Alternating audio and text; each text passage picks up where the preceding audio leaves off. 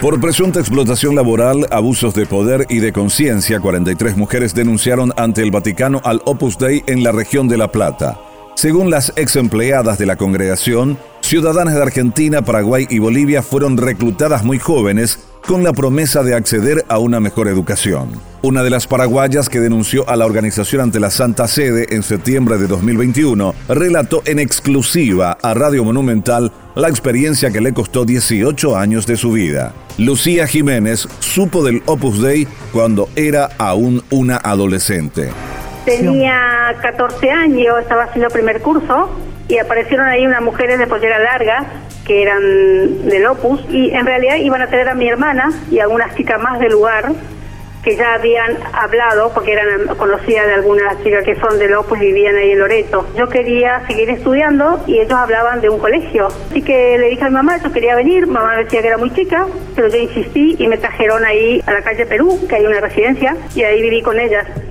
Pero la ilusión por una mejor educación se esfumó con el transcurso del tiempo.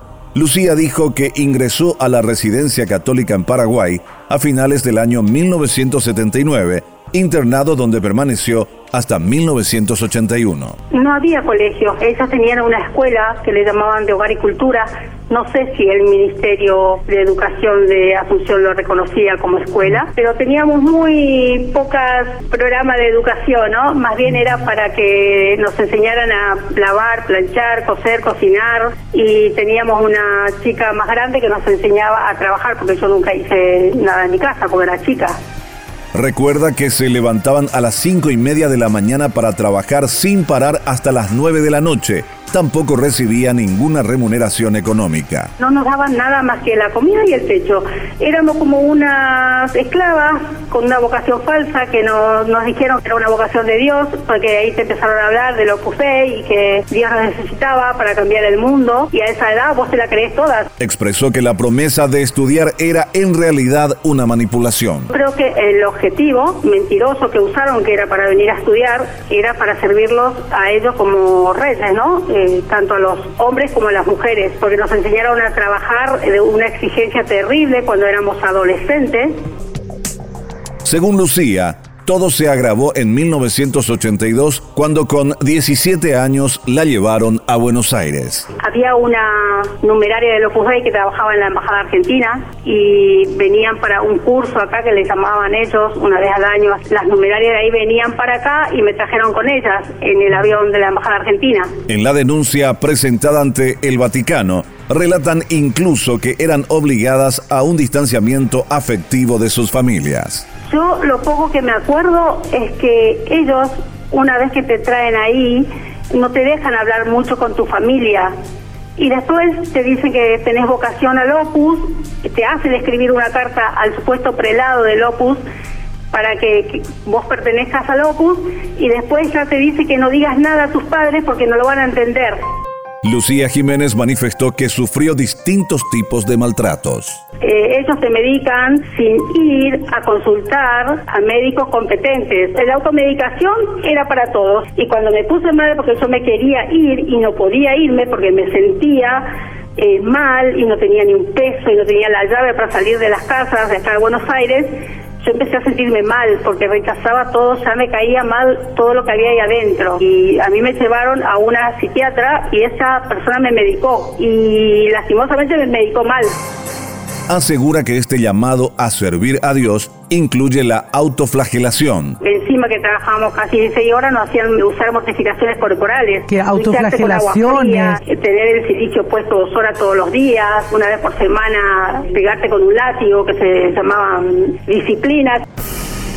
Lucía dejó la residencia del Opus Dei en Buenos Aires en 1999, cuando tenía 33 años. Entonces su madre había fallecido. Eh, es como que todo lo que pasó con mi madre me dio fuerza para salir, porque yo me di cuenta que ahí no me quedaba nada, que yo no tenía nada. No tenía mamá, no tenía plata, no tenía casa, no tenía hijos, no tenía nada.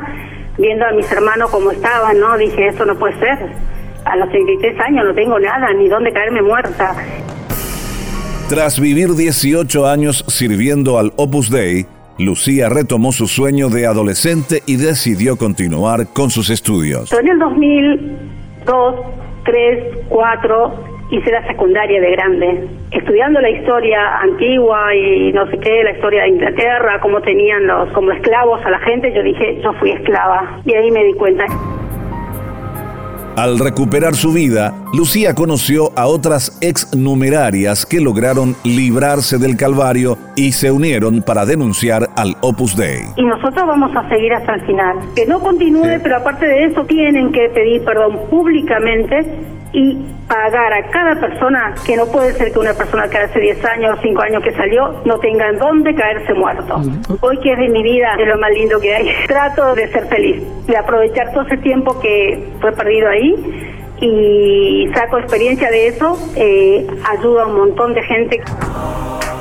Mientras las 43 mujeres esperan una respuesta a sus reclamos, la prelatura del Opus Dei en la región de La Plata ha constituido una comisión de escucha y estudio para conocer con mayor detalle las denuncias. Y desde el pasado 4 de agosto entró en vigencia una reforma del Opus Dei, ordenada por el Papa Francisco en una carta apostólica en forma de motu propio, titulada Ad Charisma Tuendum, para tutelar el carisma en latín el Opus Dei pasa a depender del dicasterio para el clero, que desde ahora monitoreará sus actividades. La prelatura deberá presentar informes anuales de su desempeño para ser evaluado, algo que antes no era una obligación y se hacía cada cinco años. También se estableció que el prelado ya no será obispo, ni que porte los símbolos propios del episcopado. De esta manera, el Opus Dei pasará a tener mandatos similares a los que se aplican a las demás congregaciones religiosas.